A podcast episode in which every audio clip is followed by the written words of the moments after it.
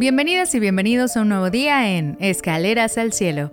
Soy Geraldine Espinosa, tu compañera en este camino de ascenso espiritual.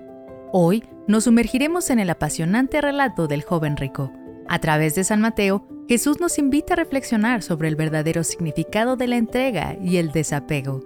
Ahora, con fe y humildad, abramos nuestros corazones a la palabra de Dios, en el nombre del Padre, del Hijo y del Espíritu Santo.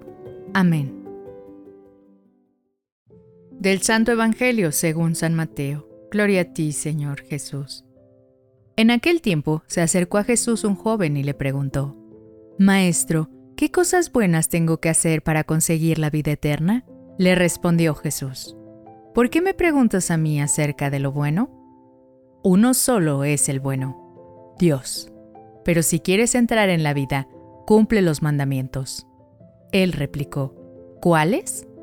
Jesús le dijo, no matarás, no cometerás adulterio, no robarás, no levantarás falso testimonio. Honra a tu padre y a tu madre. Ama a tu prójimo como a ti mismo. Le dijo entonces el joven, Todo eso lo he cumplido desde mi niñez. ¿Qué más me falta? Jesús le dijo, Si quieres ser perfecto, ve a vender todo lo que tienes, dale el dinero a los pobres y tendrás un tesoro en el cielo. Luego ven y sígueme. Al oír estas palabras, el joven se fue entristecido, porque era muy rico. Palabra del Señor. Gloria a ti, Señor Jesús. El relato del joven rico que se presenta ante Jesús nos sumerge en el profundo dilema entre lo material y lo espiritual, entre lo terrenal y lo divino.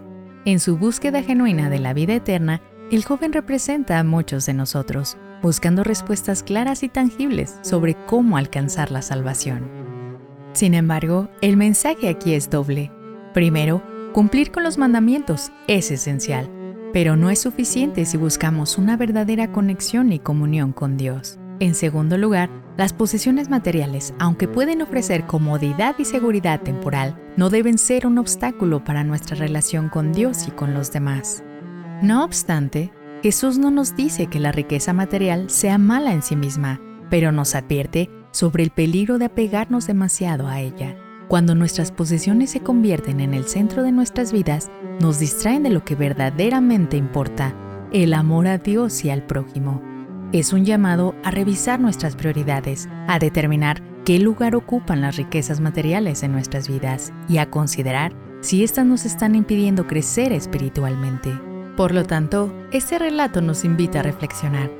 ¿Hay algo en nuestras vidas que nos esté impidiendo seguir plenamente a Jesús? ¿Qué estamos dispuestos a sacrificar para alcanzar la verdadera riqueza que es la vida eterna en comunión con Dios?